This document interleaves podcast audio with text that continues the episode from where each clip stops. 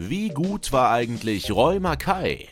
Er erzielte das schnellste Tor der Champions League-Geschichte, war 2002-2003 bester Torschütze in Europa und ist zweimaliger deutscher Meister mit dem FC Bayern München. Das ist seine Geschichte.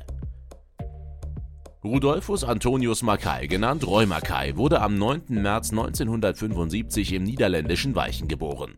Seine Karriere startete er beim Heimatverein SC Wojciech in Weichen. Nach weiteren Stationen beim SC Diosa und Blauwied Nijmegen wechselte Mackay 1993 in die Jugendabteilung von Vitesse Arnheim. Der 18-Jährige wurde aufgrund seiner auffällig guten Leistungen aber schnell in den Profikader berufen. Mackay entwickelte sich in seiner Zeit bei Arnheim zu einem der besten niederländischen Angreifer. Für Vitesse schoss Roy Mackay in 112 Spielen 42 Tore. Nach vier Jahren in der Eredivisie kehrte er seinem Heimatland den Rücken und wechselte 1997 für 6 Millionen Euro zum CD Teneriffa.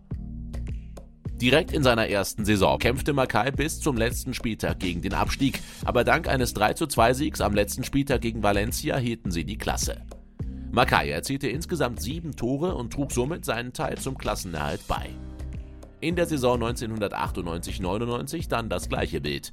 Der Niederländer traf zwar regelmäßig, aber Teneriffa kämpfte erneut gegen den Abstieg an. Aber auch Römer Kai konnte diesen am Ende der Saison nicht verhindern. Dennoch hatte er mit 52 Toren in 72 Spielen für Teneriffa Eindruck in Spanien hinterlassen. Und so war es nicht verwunderlich, dass dem Angreifer der Gang in die zweite Liga erspart blieb. Der Niederländer wechselte zur neuen Saison für knapp 9 Millionen Euro zu Deportivo La Coruña. In seinem ersten Spiel für Deportivo erzielte Mackay direkt einen Hattrick. Diese Form konnte der Stürmer über die Saison größtenteils halten und war ein enorm wichtiger Faktor für die Mannschaft von La Coruña. Mit 22 Toren und 7 Vorlagen war er maßgeblich daran beteiligt, dass La Coruña am Ende völlig überraschend spanischer Meister wurde. Zudem spielte er in diesem Jahr zum ersten Mal auch auf internationaler Ebene. Im Jahr darauf konnten die Spanier zeitweise an die Leistung ihrer überragenden Vorsaison anknüpfen. Roy Mackay war in 29 Spielen an 20 Toren direkt beteiligt und schoss Deportivo so zum Vizemeistertitel.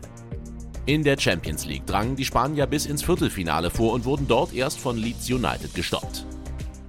In der nächsten Saison konnte der mittlerweile 26-Jährige nicht an seine Leistungen der vergangenen beiden Spielzeiten anknüpfen. In 30 Spielen steuerte der Stürmer lediglich 13 Scorerpunkte bei. La Coruña gewann in der Saison aber trotz des Leistungstiefs ihres Topstürmers die Copa del Rey sowie die spanische Supercopa. Mit Beginn der nächsten Saison etablierte sich der niederländische Angreifer aber endgültig im Kreis der internationalen Topstürmer. In der Liga erzielte er 29 Tore und wurde damit nicht nur Torschützenkönig der spanischen Liga, sondern auch zum besten Torschützen Europas. Mackay erhielt dafür den goldenen Schuh und beendete die Saison mit La Coruña auf dem dritten Tabellenplatz. Das Interesse der internationalen Topclubs hatte er damit auf jeden Fall geweckt. Das Interesse der Bayern dürfte allerdings erst beim direkten Duell mit Römer so richtig entflammt sein. Der Niederländer erzielte drei seiner neun Champions League-Tore in dieser Saison gegen die Bayern. Spätestens hier war der deutsche Rekordmeister wohl vollends überzeugt und so wechselte Römer mit mittlerweile 28 Jahren in die Bundesliga.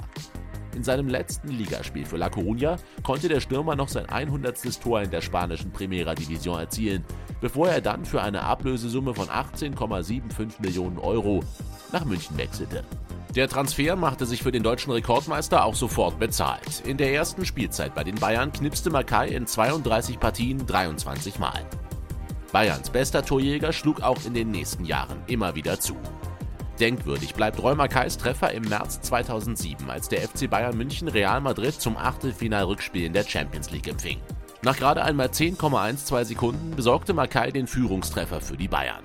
Bis heute ist dies das schnellste Tor, das in einem Champions League-Spiel geschossen wurde. In der Bundesliga liefen die Bayern in dieser Saison allerdings den eigenen Ansprüchen hinterher und beendeten die Spielzeit auf Rang 4. Mackay gelangen dabei immerhin 16 Treffer, doch die Neuverpflichtungen von Miroslav Klose und Luca Toni garantierten Mackay nicht mehr die gewünschte Spielzeit. In jenem Transferfenster verließ der Niederländer den FC Bayern München, für den er in 183 Spielen 103 Mal den Ball im gegnerischen Netz zappeln ließ. Vor allem Roy Makais kraftvolle Distanzschüsse wurden von seinen Gegnern gefürchtet. Kaum ein Spieler hat von außerhalb des Strafraums so viel Wucht hinter den Ball bekommen wie er. Im gegnerischen 16er überzeugte Makai beim Abschluss in erster Linie durch flache platzierte Schüsse. Von Vorteil war zudem, dass der Niederländer Direktabnahmen beherrschte, aber auch einen guten ersten Kontakt hatte, der ihm ermöglichte, sich den Ball vor dem Abschluss nochmal zurechtzulegen.